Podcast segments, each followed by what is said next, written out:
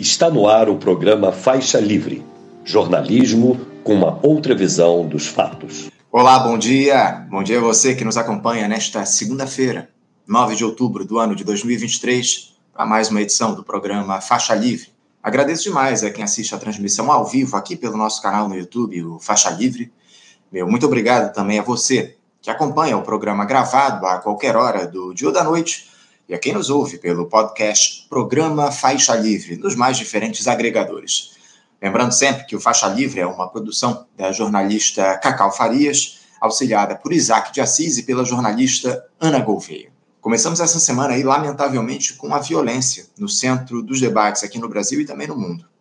Nesta manhã, a polícia do Rio de Janeiro empreende uma mega operação com mil policiais dos complexos da Maré, na Vila Cruzeiro e na Cidade de Deus, sob aquele argumento de sempre aí de combater o crime organizado.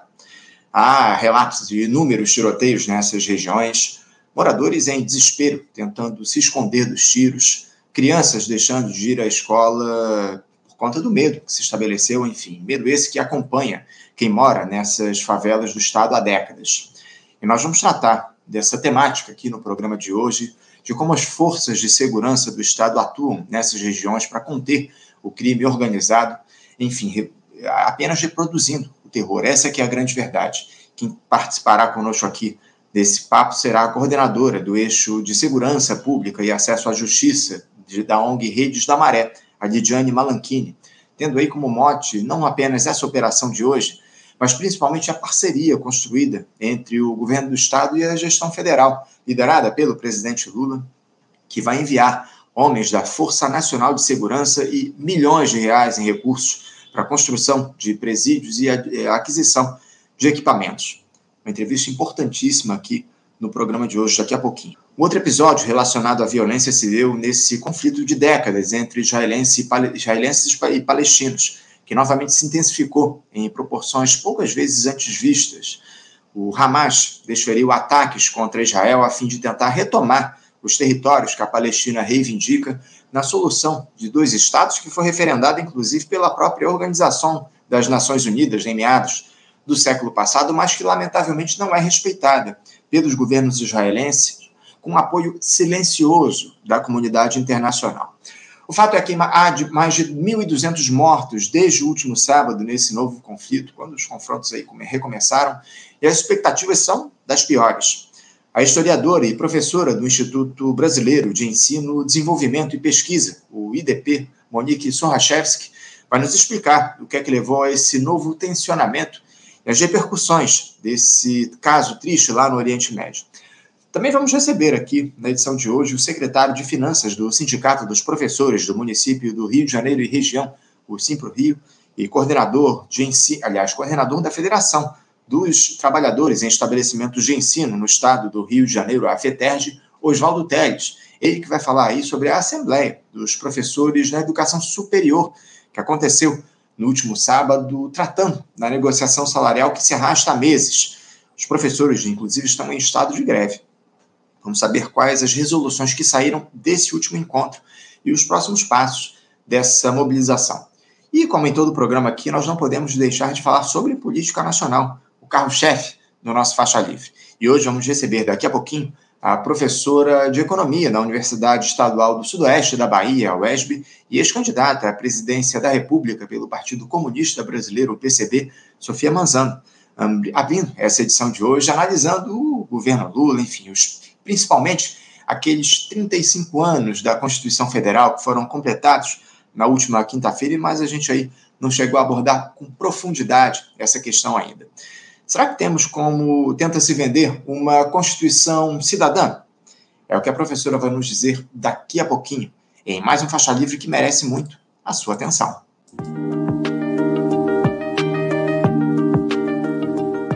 Eu saúdo, abrindo a edição de hoje, como eu anunciei aqui do outro lado da tela, a professora de Economia da Universidade Estadual do Sudoeste da Bahia e ex-candidata à presidência da República pelo Partido Comunista Brasileiro, PCB, Sofia Manzano. Professora Sofia Manzano, bom dia. Bom dia, Anderson. Bom dia a todas e todos que estão aqui nos assistindo. Professora Sofia, obrigado mais uma vez por atender aqui ao nosso convite para fazer esse papo importantíssimo no nosso programa. É sempre uma alegria recebê-la aqui no Faixa Livre. Professora Sofia, eh, na última quinta-feira, dia 5, a Constituição Federal de 1988 completou 35 anos de sua promulgação. Ela foi concebida é, como a Constituição Cidadã. Houve lá uma série de celebrações em Brasília, debates aí pelo país a respeito do caráter dessa Carta Magna construída com a participação de amplos setores da nossa sociedade, a fim de garantir direitos para todos após aquele período trágico, sombrio, que foi o da ditadura civil-militar aqui no nosso país. Só que, lamentavelmente, até hoje, Sofia, uma série dos seus 250 artigos seguem sendo solenemente desrespeitados pelos mais diferentes governos, Muitos dizem que a Constituição, em alguns casos, é apenas uma peça de ficção. Professora Sofia, eu não vou me alongar muito, porque eu quero saber logo como é que você avalia a nossa Carta Magna em seus 35 anos de promulgação. Podemos considerar que, de fato, temos uma Constituição cidadã, Sofia? Bom, é, é, é complicado, não é complicado responder essa questão, mas quando a gente fala assim, uma Constituição cidadã, pode ter muitos significados ou nenhum. Então, em primeiro lugar, eu quero destacar o seguinte: ao contrário de outros países que, é, ao longo da década de 1980, conseguiram sair do, de períodos ditatoriais, né, sanguinolentos, como a Argentina, posteriormente o Chile e também o Brasil, é, no Brasil, nós é, tivemos a partir de grande pressão popular, né, de organizações populares, partidos de esquerda, movimento dos trabalhadores, sindicatos, movimentos sociais, nós tivemos um processo constituinte. Então, isso é uma coisa a se louvar, porque, como nós sabemos, o Chile, por exemplo, até hoje continua com uma constituição que foi forjada no período ditatorial sanguinolento de Pinochet. Né? Não conseguiu ainda né, fazer uma constituição que tivesse um caráter democrático, mesmo dentro do espectro da democracia burguesa. Então, esse é um aspecto importante né, que nós devemos destacar é, de termos uma constituição que foi feita num processo democrático.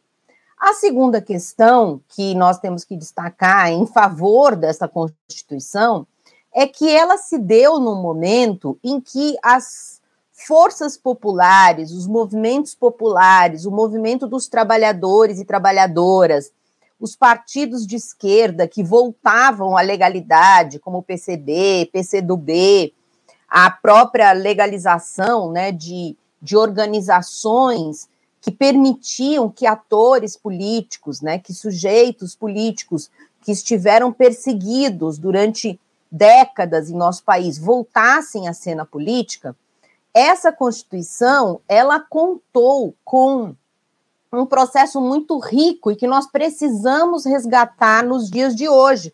Nós já vivemos há bastante tempo sob uma democracia formal, mas perdemos este aspecto que eu quero ressaltar, que é o aspecto da participação efetiva da classe trabalhadora na política. E o processo da constituinte, ele permitiu isso. A classe trabalhadora organizada estava o tempo todo debatendo as questões que eram é, discutidas no processo constituinte.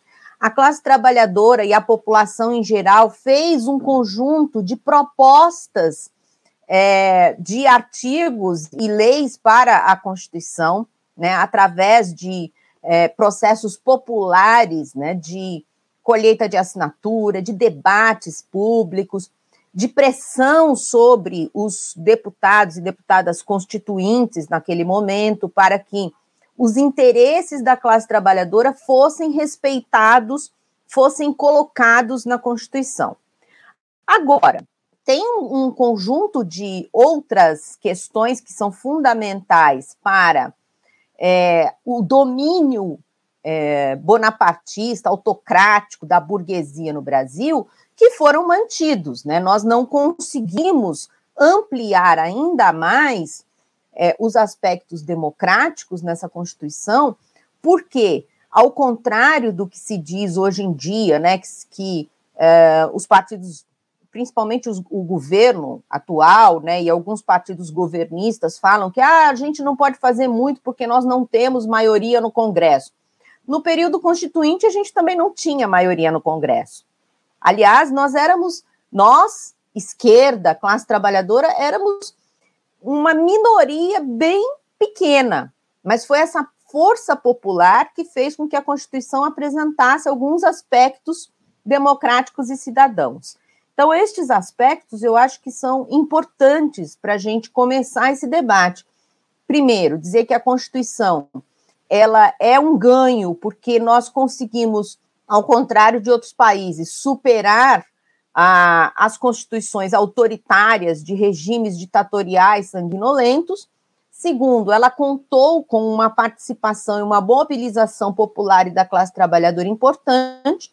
No entanto, as forças organizadas da burguesia autocrática brasileira resguardaram aspectos fundamentais para o processo de produção e reprodução do capital no nosso país. Essa é a grande questão, né, Sofia? É o esse caráter neoliberal, digamos assim, da Constituição que foi conservado ao longo desses últimos tempos e uma outra uma série de outras questões que a gente precisa tratar aqui no programa, porque é essa mesma turma que aprovou a Carta Magna lá em 1988, Sofia, hoje insiste em dizer que a Constituição não cabe no orçamento. Essa alegação é correta, Sofia? E outra, é, em um texto que se diz cidadão, não é o orçamento que tem de se adaptar à Carta Magna sob o risco de não conferirmos o mínimo de sentido de cidadania à nossa população? É, então, justamente, essa segunda questão que você coloca nos traz a um outro aspecto importante sobre a Constituição e o que ocorreu de 1988 para cá. Apesar da Constituição apresentar, né, por força da mobilização popular, um conjunto de direitos significativos que poderia levar a uma melhora na distribuição de renda, uma melhora nos direitos trabalhistas, uma melhora nas condições de existência de grande parte da população brasileira, especialmente a classe trabalhadora, ela é, começou a ser emendada, remendada, pouquíssimo tempo depois. Então, só para vocês terem uma ideia, a Constituição foi promulgada no dia 5 de outubro de 1988. Em 1993, portanto, cinco anos depois, quer dizer, a gente quase não implementou a Constituição, porque para implementar plenamente a Constituição, ainda precisava de um conjunto de leis complementares que até hoje fazem falta, que 35 anos depois tem um conjunto de leis complementares na Constituição que não foram votadas, que não foram feitas. Portanto, aqueles direitos instituídos na Constituição não são plenamente executados por falta de lei complementar.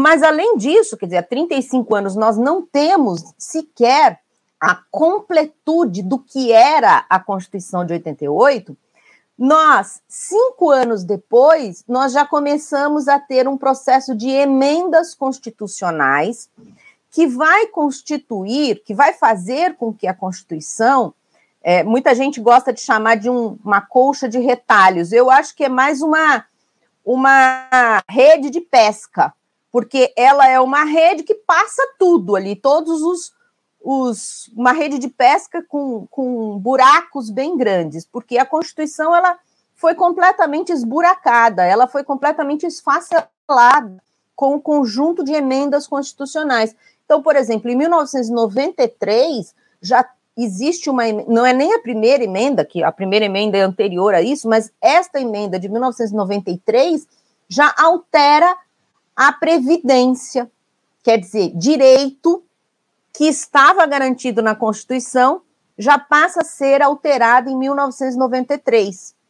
E assim nós vamos ter, ao longo desses 35 anos, ou desses 30 anos, né, de 93 para cá, um processo de desmonte dos direitos sociais da Constituição, que estavam previstos na Constituição.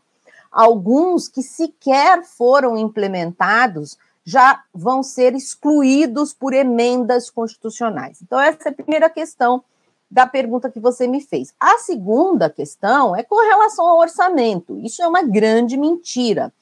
O orçamento público brasileiro contempla não só os direitos que hoje estão instituídos na Constituição, e esses direitos já foram é, sumamente reduzidos pelas emendas constitucionais, como o orçamento ele é, permite muito mais.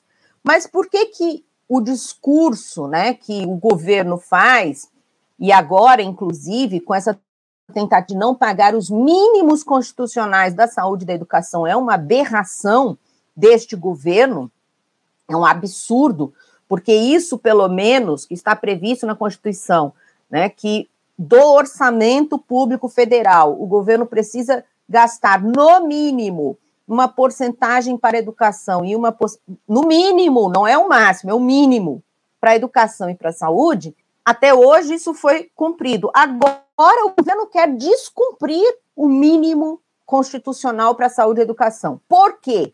Não é porque não tem dinheiro, porque dinheiro tem, mas é porque uma, quase a metade do gasto público brasileiro é utilizado para remunerar títulos da dívida pública, que é dinheiro que vai para banqueiros e para o sistema financeiro. E isso vem sendo normalizado no país como uma questão que deve ser honrada a ferro e fogo, enquanto a Constituição, que deveria ser honrada, vai sendo destruída. Então, os direitos presentes na Constituição lá de 88 cabiam no orçamento. Esses direitos vêm sendo desmontados, destruídos ao longo desses 35 anos, e os parcos direitos sociais que sobraram na Constituição depois desses 35 anos não só cabem no orçamento, como nós precisamos lutar para ampliá-los ainda mais. Sofia, aproveitando que você citou uh, os banqueiros, enfim, o sistema financeiro, por que, que até hoje o capítulo do sistema financeiro da Constituição ele ainda não foi regulamentado, Sofia? Por que, por exemplo, os governos do Partido dos Trabalhadores não encamparam essa discussão?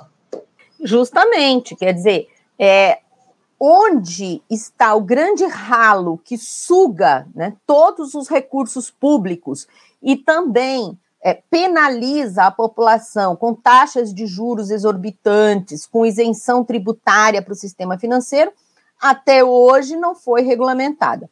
E aí você me pergunta por que, que o Partido dos Trabalhadores é, não enfrenta essa questão.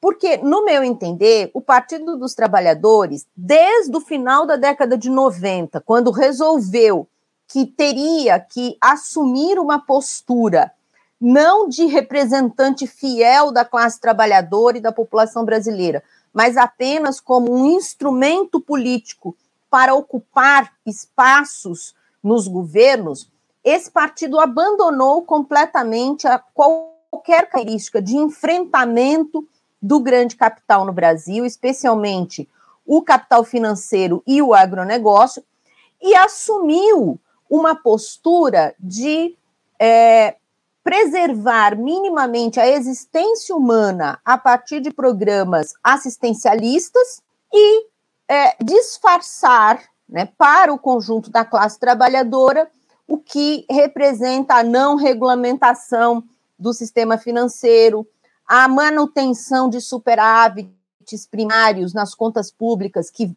levam recursos públicos para o sistema financeiro, o projeto né, de constitucionalização que está agora em votação na reforma tributária, de isenção tributária para os setores agrário exportadores e o setor de mineração.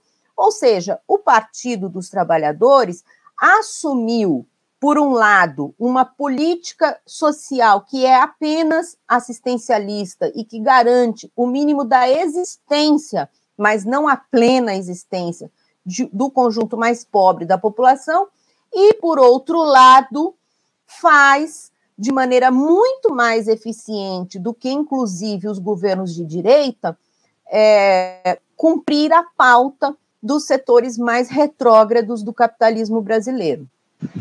Essa é a grande questão que está colocada, né, Sofia? Acima de tudo, a gente precisa dar conta dessa, desses temas aí que não foram regulamentados, em especial essa questão que eu trouxe aqui do sistema financeiro.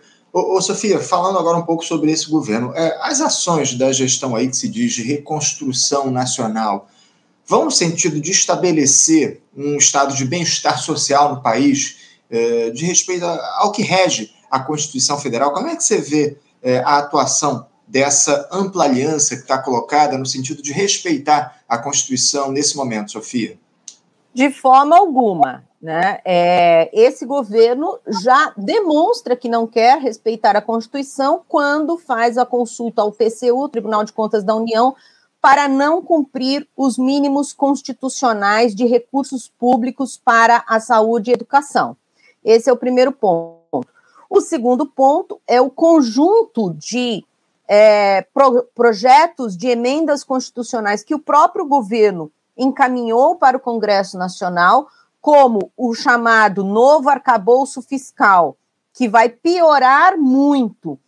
É, é lógico, ele vai é, resolver o problema do teto de gastos, né, que era impossível de ser cumprido, mas que, ao invés de revogar a emenda constitucional do teto de gastos, o governo apenas é, propõe um novo teto de gastos com um pedacinho a mais de receita para o gasto público. Mas, no entanto, é, esse novo arcabouço fiscal ele traz amarras que garantem dinheiro para o sistema financeiro e retiram direi, dinheiro público, recursos públicos para as políticas sociais. Outra questão também encaminhada pelo governo federal, que é a chamada reforma tributária, que apenas toca é, nos tributos indiretos, portanto, não faz o que é necessário, que é tributar a renda e o patrimônio de forma como qualquer outro país capitalista, social-democrata, ou que, ou que tenha garantido mínimos de direitos né, e, e tentado alcançar algum nível de distribuição de renda, fez. Esse governo encaminha uma proposta de reforma tributária que é que não muda nada em termos de tributos indiretos, mas tem questões que são muito ruins, são realmente deletérias para o Brasil. Eu vou dar um exemplo. É, existe uma lei, desde o período do Fernando Henrique Cardoso, que isenta de ICMS as exportações de produtos primários, como soja, milho, é, minério de ferro, quer dizer, produtos não industrializados. É a chamada Lei Candir. Essa é uma lei ordinária, uma lei que pode ser derrubada ou modificada pelo Congresso de uma maneira bastante simples, com uma maioria simples. Nessa atual reforma tributária que o governo encaminhou para o Congresso, essa isenção de tributos de ICMS para exportação de produtos em natura, produtos não industrializados, passa a ser constitucional.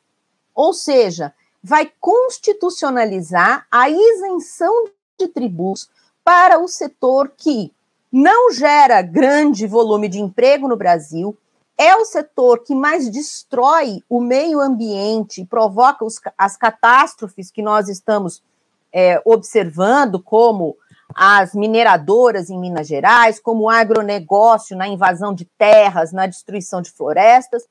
É um setor que não gera renda, não gera valor agregado internamente, porque essa lei isenta a exportação de produtos in natura.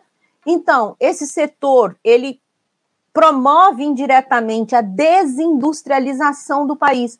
E é justamente o governo do PT que, na sua propaganda, né, no seu discurso, diz que quer a reindustrialização do país, propõe a constitucionalização de uma lei que favorece os setores mais destrutivos da estrutura produtiva no nosso país. Lei Candir que completa aí 27 anos no próximo dia 1 de novembro da sua promulgação. Ela entrou em vigor no dia 1 de novembro de 1996.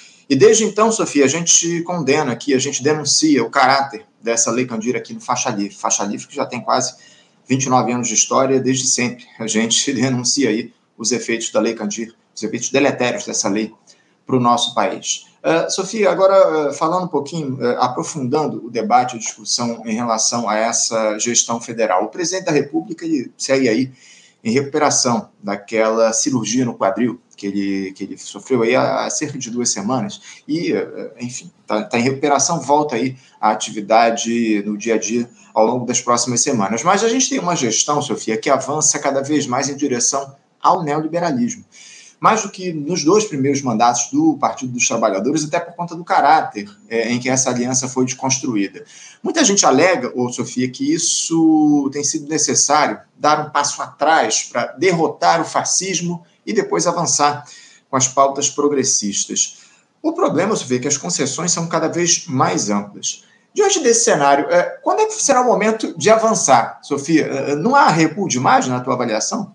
É evidente. E, na verdade, Anderson, na minha avaliação, esse tipo de comportamento, ao invés de enfrentar o fascismo, ou neofascismo, ou as forças de extrema direita, e colocar para o conjunto da população o que realmente está em jogo, esse tipo de comportamento, dessa ampla coalizão com a extrema direita, porque já partidos de extrema direita compõem o governo Lula, é, faz o oposto. Ele provoca o oposto na subjetividade da classe trabalhadora e da população em geral. Pelo seguinte, há, há toda uma esperança né, por parte de todos os eleitores que votaram em Lula e que deram, é, derrotaram Bolsonaro na eleição, mas nós temos que saber que foi uma derrota muito apertada, portanto, existe um conjunto amplo da população que votou no Bolsonaro, mas há toda uma esperança de que esse governo enfrente, de fato, é, os setores que penalizam, superexploram e que retiram direitos da classe trabalhadora. Aí vem o governo e, ao invés de enfrentar de fato essas questões e, ao menos, cumprir promessas de campanha, que foram poucas, mas foram feitas, como, por exemplo, é, revogar a reforma trabalhista, revogar o teto de gastos, aí vem um governo que, ao invés de fazer isso, traz para dentro de si aqueles setores que apoiaram a extrema-direita e que promoveram todo aquele processo de destruição nacional que nós vive, vivemos nos últimos quatro anos. O que que passa para a classe trabalhadora e para a população em geral?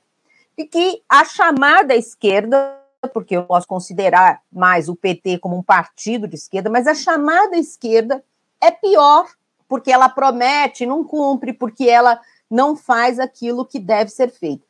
E na próxima eleição, nós corremos o risco muito grave de termos o que está acontecendo na Argentina hoje.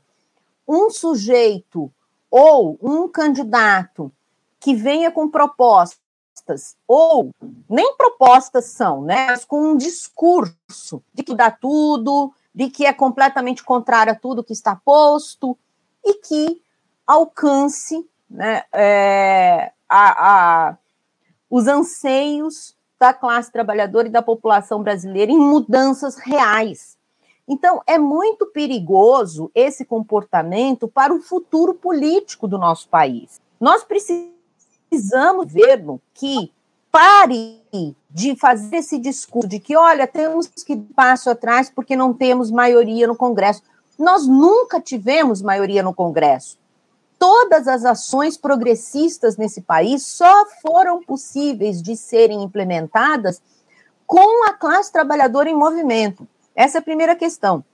A segunda questão é que este governo está tão está sendo tão chantageado pelo seu próprio comportamento, né, de assumir que não tem maioria no Congresso e tem que fazer o que o Congresso quer, que esse governo chega a liberar 7 bilhões de, emend de emendas parlamentares para aprovar na Câmara Federal uma reforma trabalhista, ou desculpa, uma reforma tributária que é do interesse dos próprios deputados de direita. Ou seja, o governo está pagando para que os deputados façam o que eles já fariam de qualquer forma. Percebem?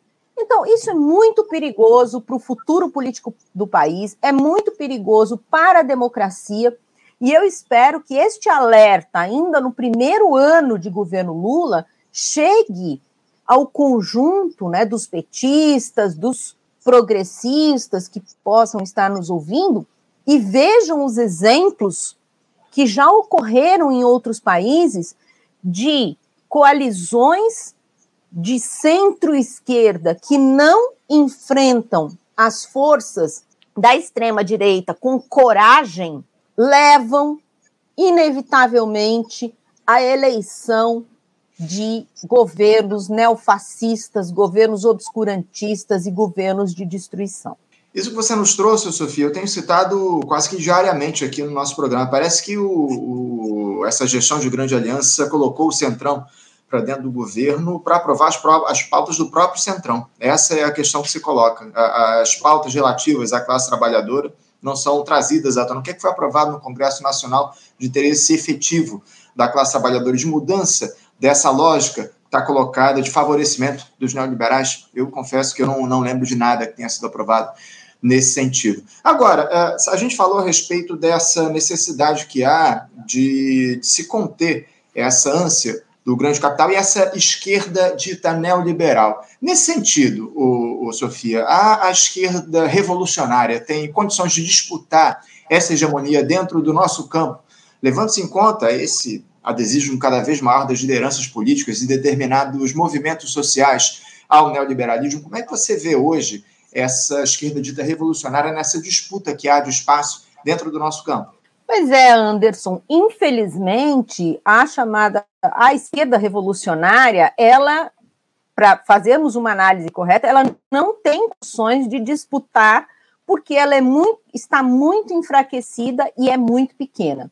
E, inclusive, alguns setores é, que compõem né, essa esquerda revolucionária é, aderiram de forma tão acrítica ao governo Lula, estão numa defesa tão férrea, tão ferrenha do governo Lula, que enfraquece ainda mais as posições revolucionárias e de é, contenção da destruição dos direitos trabalhistas, dos direitos da classe trabalhadora e da sociedade em geral.